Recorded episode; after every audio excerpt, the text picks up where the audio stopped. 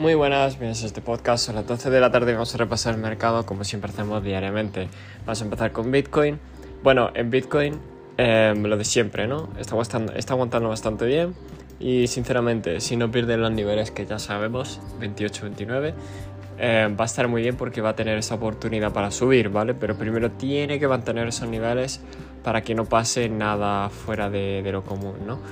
Eh, apenas pierda esos niveles me temo que estaremos hablando de un retroceso, ¿vale? Bastante pronunciado en mi opinión, diría que hasta la zona de los 28, 26 inclusive. Así que mucho, mucho cuidado. Por parte de los índices, bueno, no hay nada que comentar, ¿no? Eh, todo alcista, el Nasdaq sigue subiendo, el SP sigue subiendo. La verdad es que no hay una, una reacción diferente a, este tema de aquí, ¿no? Entonces no hay mucho que comentar. Lo que sí que podemos comentar es el dólar, cómo está un poco rebotando, sosteniéndose en esta zona macro importante. Eh, me gustaría ver un poco más de rebote, quizás un poco más de subida antes de hacer cualquier operación extraña.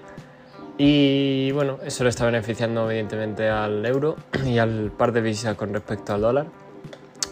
Y por último quería revisar el, el oro, ¿vale? Donde vemos que ya ha alcanzado la zona que dijimos y creo que tiene suficiente fuerza como para romper esa zona y a lo mejor intentar ya la zona de los 2000, ¿vale? Así que mucho ojo con el, con el oro porque bueno, parecía ser un, una caída mucho más grave, pero al final no resultó serlo así. El resto de las criptos, pues poco más realmente. Las excepciones de siempre, pero nada más que comentar. Eh, la mayoría están subiendo y algunas bajando, pero con muy poco porcentaje. Descartaron las excepciones. Y realmente no hay mucho más que comentar. El mercado está muy apagado hasta espera de macros datos o resultados o simplemente el avance, ¿no? Un verano muy tranquilo antes de, de la tormenta, posiblemente. En fin, no me enrollo más. Recordad que este podcast no es consejo de inversión ni nada de ello. Y nos vemos en el siguiente.